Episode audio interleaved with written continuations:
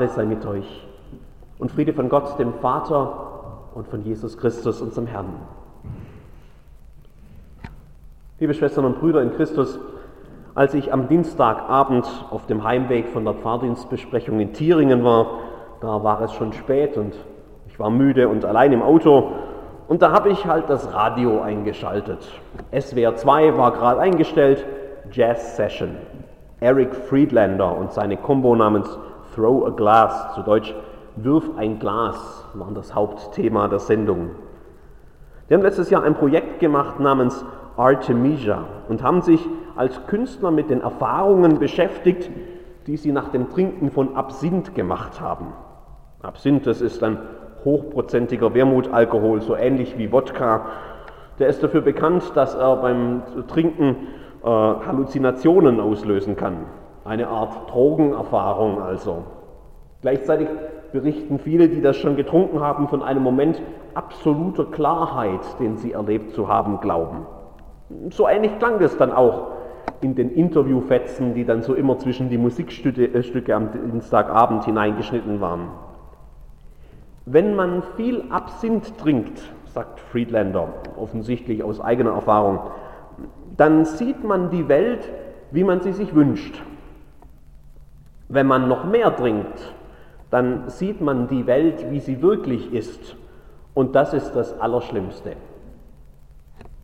Hm, das Allerschlimmste. Die Welt, wie sie wirklich ist. Ich bin mir nicht sicher, dass man dafür erst tief in ein Glas schauen muss, um das festzustellen, aber vielleicht wirkt ja der Schreck auf dem Boden des Glases tatsächlich noch intensiver. Wir leben in einer unvollkommenen Welt. Wir leben in einer ungerechten Welt. Ich mache mir die Welt, wie, die, wie, die, wie sie mir gefällt, singt Pippi Langstrumpf in Astrid Lindgrens Kinderbuchklassiker. Und wir sind da alle ganz gut darin, uns irgendwie so ein nettes Weltbild zu konstruieren und vor den großen und kleinen Ungerechtigkeiten der Welt die Augen zu verschließen. Das fängt gar nicht erst da an, wo man weltbewegende Trends wie den Klimawandel einfach wegredet oder die vielen Menschen, die auf der Flucht im Mittelmeer ertrinken, einfach aussperrt und ignoriert. Wir tun das alle irgendwo, so in unserer ganz alltäglichen Welt. Wir wählen aus, was wir an uns heranlassen und was nicht. Vielleicht auch einfach, um den Verstand nicht zu verlieren. Aber das Leben ist kein Ponyhof. Auch Teilfingen ist kein Bullerbü, so wie bei Astrid Lindgren, wo alles irgendwie schön und wunderbar im Sonnenlicht erstrahlt. Und niemand von uns kann sich aus der Ungerechtigkeit dieser Welt irgendwie absetzen in die Idylle eines kleinen Hauses in der Prärie oder in Rosamunde Pilchers Welt nach Cornwall. Es hilft nichts, wenn wir die Augen verschließen wie ein kleines Kind, das davon ausgeht, was ich nicht sehe, das gibt's auch nicht. Wir leben nun mal in dieser Welt. Wir haben keine andere.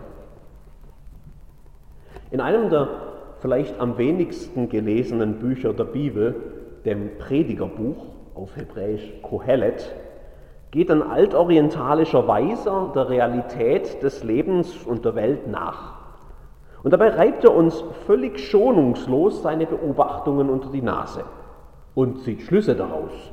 Schlüsse, die uns nicht immer gefallen werden. Einer nach den anderen denkt er so populäre Lebensentwürfe seiner Zeit bis zum Ende mal durch und kommt dabei immer wieder zum selben Schluss. Es ist alles sinnlos. Lutherdeutsch eitel und haschen nach Wind. Willkommen in Absurdistan. Vielleicht wäre es tatsächlich noch einfacher, den Wind einzufangen, als in dieser Welt irgendwie sinnerfüllt zu leben, denkt man sich, wenn man ein paar Kapitel dieses Buchs gelesen hat und möchte das Buch am liebsten wieder weglegen und dann doch wieder lieber Pippi Langstrumpf lesen. Aber das wäre schade. Denn dann würde man auch verpassen, dass zwischen diesen ungeschminkten Wahrheiten über unsere Welt immer wieder die Erkenntnis aufblitzt, dass es doch einen guten Weg gibt, in dieser Welt zu leben. Lassen wir also den Kohelet zu Wort kommen. Ich lese aus dem siebten Kapitel des Predigerbuchs die Verse 15 bis 18. Dies alles habe ich gesehen in den Tagen meines eitlen Lebens. Da ist ein Gerechter, der geht zugrunde in seiner Gerechtigkeit. Und da ist ein Gottloser, der lebt lange in seiner Bosheit. Sei nicht allzu gerecht und nicht allzu weise, damit du dich nicht zugrunde richtest. Sei nicht allzu gottlos und kein Tor, damit du nicht stirbst vor deiner Zeit. Es ist gut, wenn du dich an das eine hältst und auch jenes nicht aus der Hand lässt, denn wer Gott fürchtet, der entgeht dem allen. Ein Gerechter geht zugrunde in seiner Gerechtigkeit und ein äh, Gottloser lebt lange in seiner Bosheit. Dass man solche Sätze ausgerechnet in der Bibel zu lesen bekommt, ist ein Zeugnis von der Ehrlichkeit dieses Buchs. Eigentlich müsste man ja genau mit dem Gegenteil rechnen. Also der Gerechte lebt lange und der Gottlose, der geht ziemlich schnell zugrunde. Aber ist das denn wirklich so? Dann wären wir ja wieder auf dem Ponyhof oder in der Idylle von Bullerbü, wo immer alles kommt, wie es idealerweise kommen müsste. Wir brauchen ja bloß die Nachrichten einschalten, um zu sehen, wie weit man es in dieser Welt mit Bosheit bringen kann. Und sicher habt ihr alle schon mal erlebt, dass Ehrlichkeit nicht in jedem Fall belohnt wird. Und dass das Festhalten am Guten am Ende nicht immer zum Triumph führt, wie in irgendeinem drittklassigen Hollywood-Film, wo es dann ein Happy End gibt. Gerade dieser Tage hat man anlässlich der Wiederholung seines Geburtstags wieder überall an Dietrich Bonhoeffer gedacht. Das ist ein starkes Beispiel dafür, wie ein Gerechter unter die Räder dieser Welt kommen kann. Der Gerechte lebt lange und der Gottlose geht zugrunde. Naja, sicher nicht immer und überall. Da muss ich dem Kohelet schon irgendwie recht geben. Dabei waren es gerade religiöse Menschen, die die Welt immer wieder so zu erklären versucht haben. Lebst du gut, dann geht's dir gut. Lebst du schlecht, dann wird's mit dir ein böses Ende nehmen. Tun-Ergehen-Zusammenhang nennt man das. Was du tust, bestimmt, wie es dir gehen wird. Gut zu gut und böse zu bösen, schwarz und weiß, so einfach kann die Welt sein. Und diese Welterklärung, die gab es im alten Israel zur Zeit von Kohelet, die gab es in der antiken Welt zur neuen, Zeit des Neuen Testaments und die gibt es bis heute immer und immer wieder neu, in immer anderen Formen, manchmal auch sehr gut verpackt und sehr fromm klingend. Das ist so das klassische Max- und Moritz-Modell, wo das Ende schon vorhersehbar ist. Witwe Bolte, mild und weich sprach, sieh da, ich dachte es gleich. Und selbst der gute Onkel Fritze sprach, das kommt vom dummen Witze. Und am Ende freuen sich dann all die Guten und die Frommen und die jubeln miteinander und sagen, Gott sei Dank, nun ist es vorbei mit der Übeltäterei. Liebe Geschwister, das ist die Ponyhofwelt. Das ist die Bullerbü-Idylle, wenn wir so unsere Pippi Langstrumpf-Brille aufhaben und uns auch ohne Alkohol die Welt versuchen schön zu reden. Denn die Welt, in der wir leben, diese Welt, die funktioniert eben nicht so. Da taugen die einfachen Erklärungen nicht. Diese einfachen Antworten und die darauf aufbauenden Lebensentwürfe, die funktionieren nur so lange, bis man die Augen aufmacht oder eben zu tief ins Glas schaut. Die Welt, in der wir leben, die ist nicht schwarz und weiß. Und manchmal, manchmal ist sie furchtbar ungerecht. Da taugen die einfachen Antworten nicht. Und dabei sind es gerade diese einfachen Modelle, die unglaublich verführerisch sind, weil sie vorgeben, dass wir damit ein Lebensrezept in der Hand haben, ganz simpel, das man nur umsetzen braucht und dann wird alles gut. Und wer möchte das nicht in einer Welt, die doch jeden Tag komplizierter zu werden scheint? Das war auch damals bei Kohelet nicht anders. Da braucht man nur weiterlesen. Sei nicht allzu gerecht und nicht allzu weise, damit du dich nicht zugrunde richtest. Sei nicht allzu gottlos und sei kein Tor, damit du nicht stirbst vor deiner Zeit. Es ist gut, wenn du dich an das eine hältst und auch jenes nicht aus der Hand lässt. Das muss man erstmal verdauen, diese Sätze. Sei nicht allzu gerecht und nicht allzu weise, damit du dich nicht zugrunde richtest. Du glaubst es nicht, das steht in der Bibel. Ja, das steht da denn es weist auf einen der typischen Irrwege hin, auf die Menschen auf der Suche nach einfachen Lösungen in dieser ungerechten Welt geraten. All der Ungerechtigkeit, der müssen wir doch was entgegensetzen. Und deshalb beschließen wir jetzt einfach, sind wir anders. Deshalb machen wir es besser. Deshalb nehmen wir uns jetzt fest vor, gerechter zu sein und liebevoller und treuer zu unseren Werten. Menschen, die Gott widerspiegeln in allem, was sie tun, die Jesus ähnlich sind. Eben echte Nachfolger, gute Christen und fromm und weise Vorbilder eben. Liebe Geschwister, das sind alles gute und biblische Werte. Es ist ja nicht ohne Grund, dass Gott uns seine Gebote gegeben hat, die gut sind für unser Leben. Und nicht ohne Grund ist Jesus auch ein großes Vorbild dafür, dass man anders leben kann in dieser Welt. Zumindest anders, als die Welt es uns vormacht. Aber, ihr Lieben, nur in einer Ponyhofwelt gibt es Menschen, die es tatsächlich schaffen, einen solchen Lebensstil aus eigener Kraft konsequent durchzuhalten.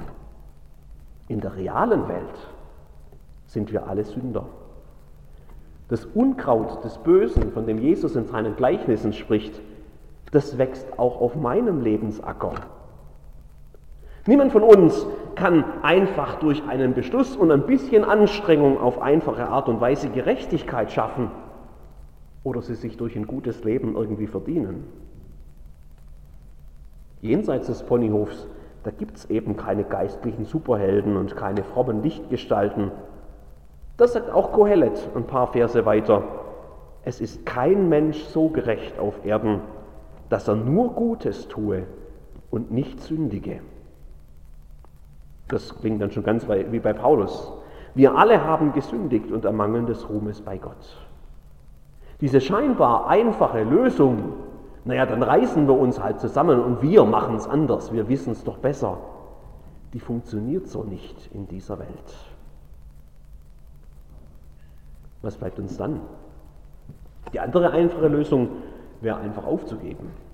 Wenn es den Gottlosen in dieser Welt gut geht und den, die Gerechten leiden, dann hat man vielleicht als Gottloser tatsächlich mehr vom Leben.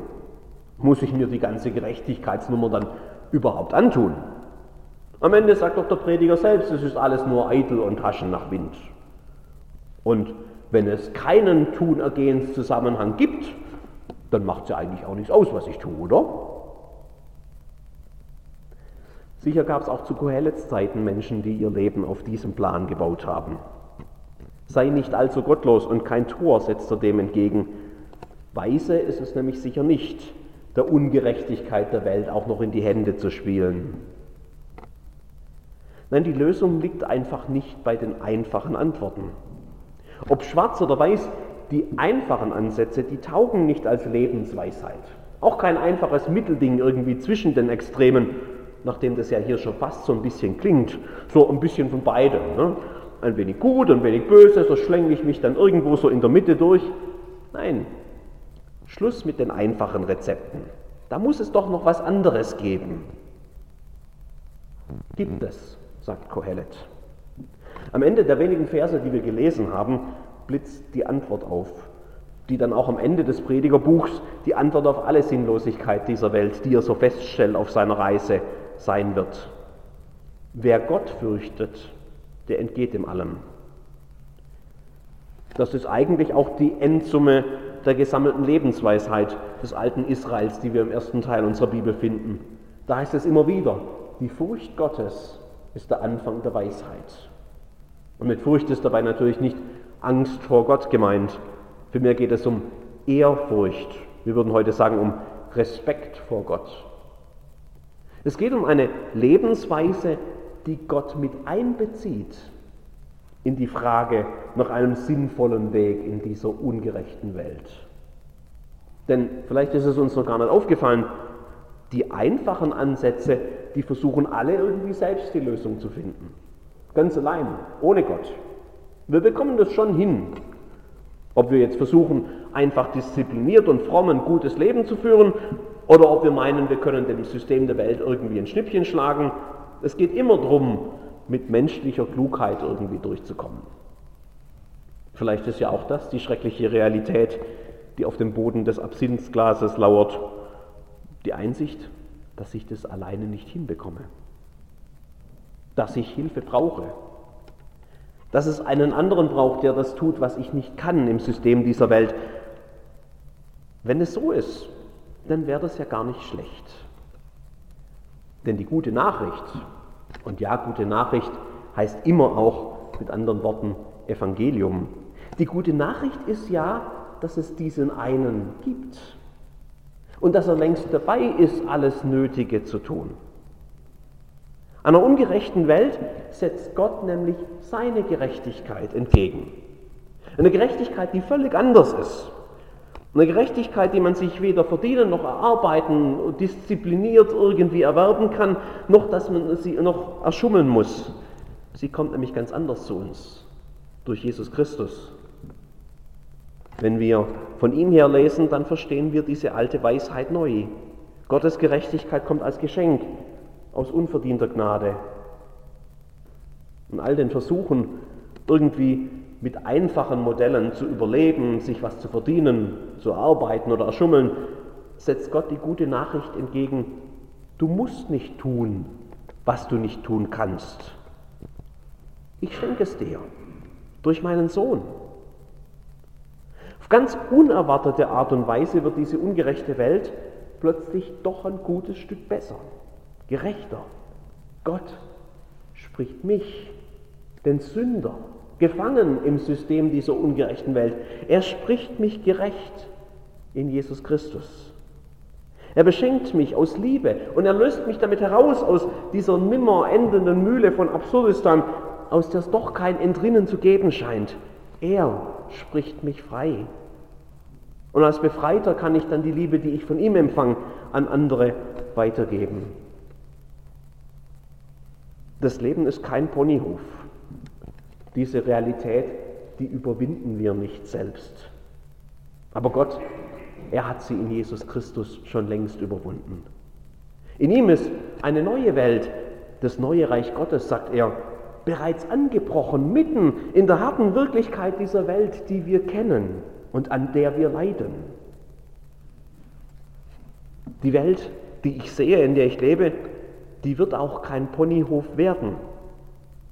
Ich werde Zeit meines Lebens hier mit der absurden Wirklichkeit zu kämpfen haben, die eine ungerechte Welt mit sich bringt. Da bleibt mir nur eins, wie auch Kohelet. Ich werf mich in Gottes Hände. Ich verlasse mich auf ihn. Ich vertraue auf seine Gerechtigkeit. Ich halte mich an ihm fest. Er ist meine Hoffnung. Er ist mein Halt. Er ist ein gutes Fundament für mein Leben. Im Absurdistan einer ungerechten Welt, da bleibt die einzige Hoffnung der Blick nach oben, zu Gott, dem ich mein Leben anvertrauen kann. Genau an dieser Stelle fängt Lebensweisheit an. Mögen wir alle darin wachsen und fest werden. Wir liegen vor dir mit unserem Gebet und vertrauen nicht auf unsere Gerechtigkeit, sondern auf deine große Barmherzigkeit. Amen.